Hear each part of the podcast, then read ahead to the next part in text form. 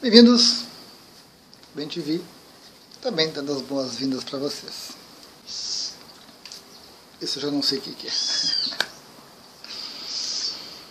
Bom, pessoal, tem um assunto muito importante que precisa ser, de tempos em tempos, revisto, precisa ser debatido, precisa ser esmiuçado, esclarecido e assim por diante. Temos também hoje uma gata. Essa é a segunda. É, ela não gosta muito de cola, só de vez em quando. Mas tem uma, uma questão assim que é um, é um ponto de toque, uma pedra de toque, né? É algo assim que impacta muito na jornada que o Reikiano está trilhando, que é a iniciação, sintonização, como você preferir chamar. Legal. Vejam, vejam, muito importante, muito importante. A vivência da iniciação, da sintonização, presencial ou à distância, tanto faz, não pode ser parâmetro para validar a iniciação. Não pode. pode. Se você teve uma vivência fantástica, maravilhosa, cheia de percepções, de visões, de cores, insights, isso não pode balizar a sua iniciação. Dizer que aquela iniciação que teve uma vivência fantástica foi melhor do que aquela iniciação que você não percebeu nada. Não pode. Iniciação, se a iniciação foi feita por um mestre habilitado, presencial ou à distância, ela vai funcionar. Você se torna praticante. Ponto final. Ponto final. É uma das coisas fantásticas do Reiki Sui e de outros sistemas de energia. Feita por um mestre habilitado, presencial à distância, funciona. A grande questão é que a, essa vivência, quando ela é significativa, ela motiva a gente, ela entusiasma você. Claro! Se você teve uma iniciação, você teve uma vivência fantástica, você teve uma boa sintonia com seu mestre, aquilo empurra você na jornada, é um, um ponto que te entusiasma, que faz você avançar, prosseguir, praticar, aplicar, se auto-aplicar.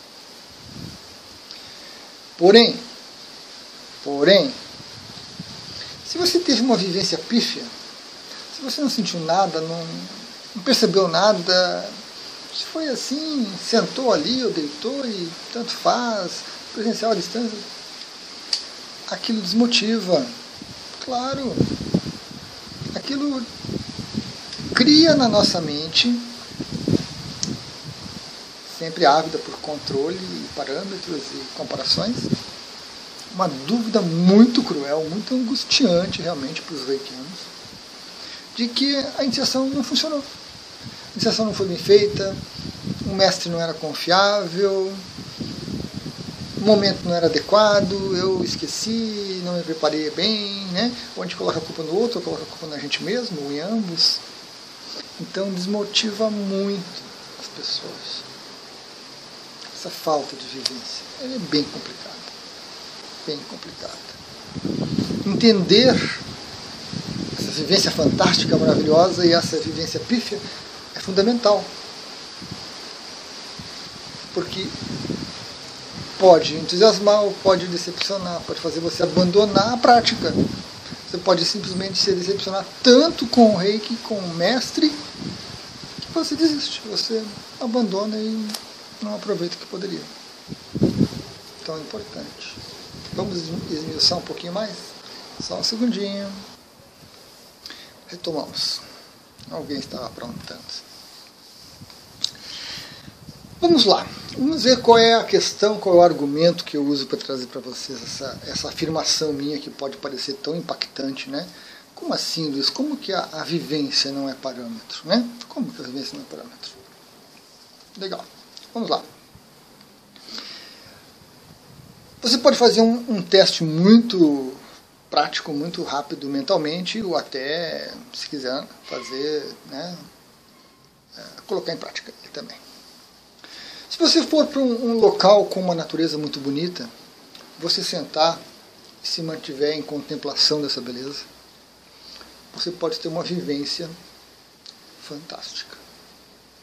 Insights, visualizações, presenças espirituais, expansões de consciência, expansões de lucidez, de percepção, né? Uma vivência de pico, uma vivência oceânica, como se fala na literatura.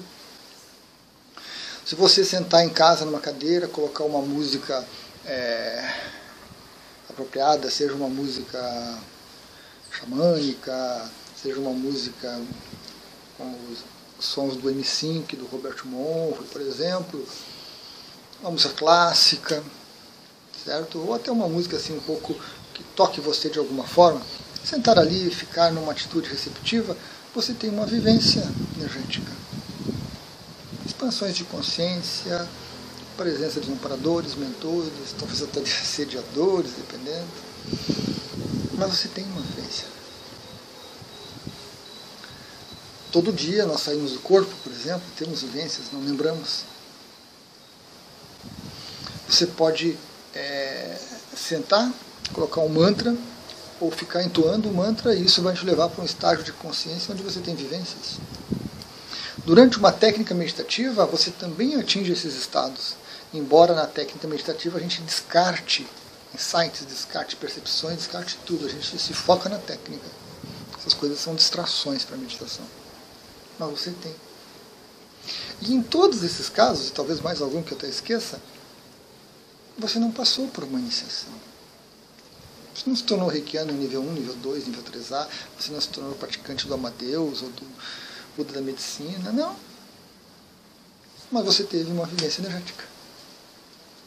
Certo? Muito rica, muito cheia de detalhes, de percepções, né, de interações e não estava necessariamente fazendo uma iniciação. Então esse é o meu argumento. Esse é o meu ponto.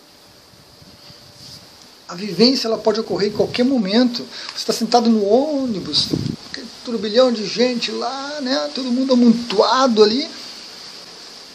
Por um segundo você observa alguma coisa e você tem uma vivência energética. Você está lavando louça?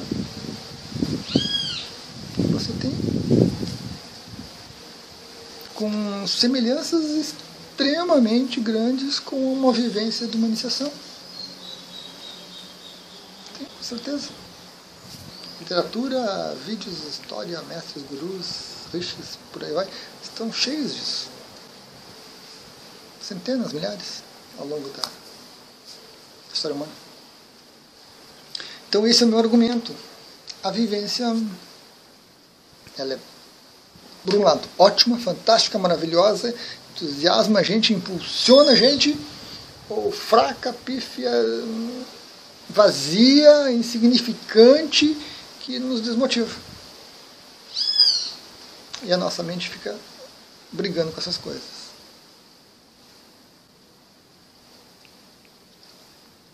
E aí, nós temos que, quando você tem uma vivência fantástica e maravilhosa, e se o mestre esqueceu? E aí? E não fez a iniciação? Né?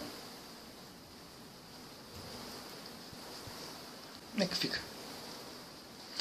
Se foi uma iniciação presencial, estava em grupo.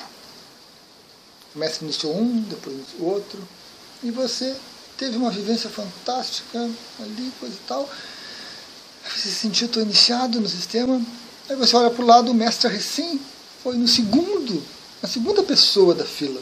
Não chegou na terceira, na quarta, na quinta que era você. Você não foi iniciado ainda. E aí quando o mestre chega para fazer a iniciação, você não sente absolutamente nada.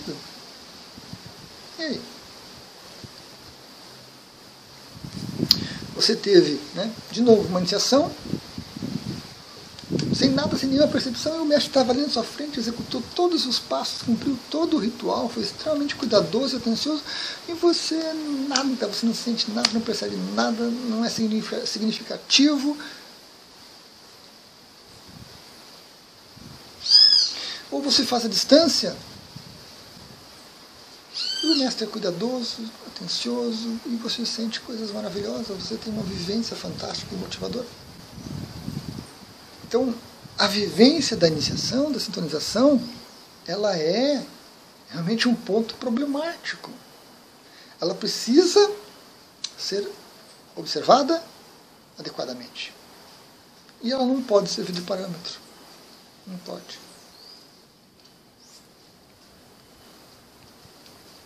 Mas então, Luiz, como é que eu vou saber que eu fui iniciado? Como é que eu vou ter certeza absoluta que eu fui iniciado?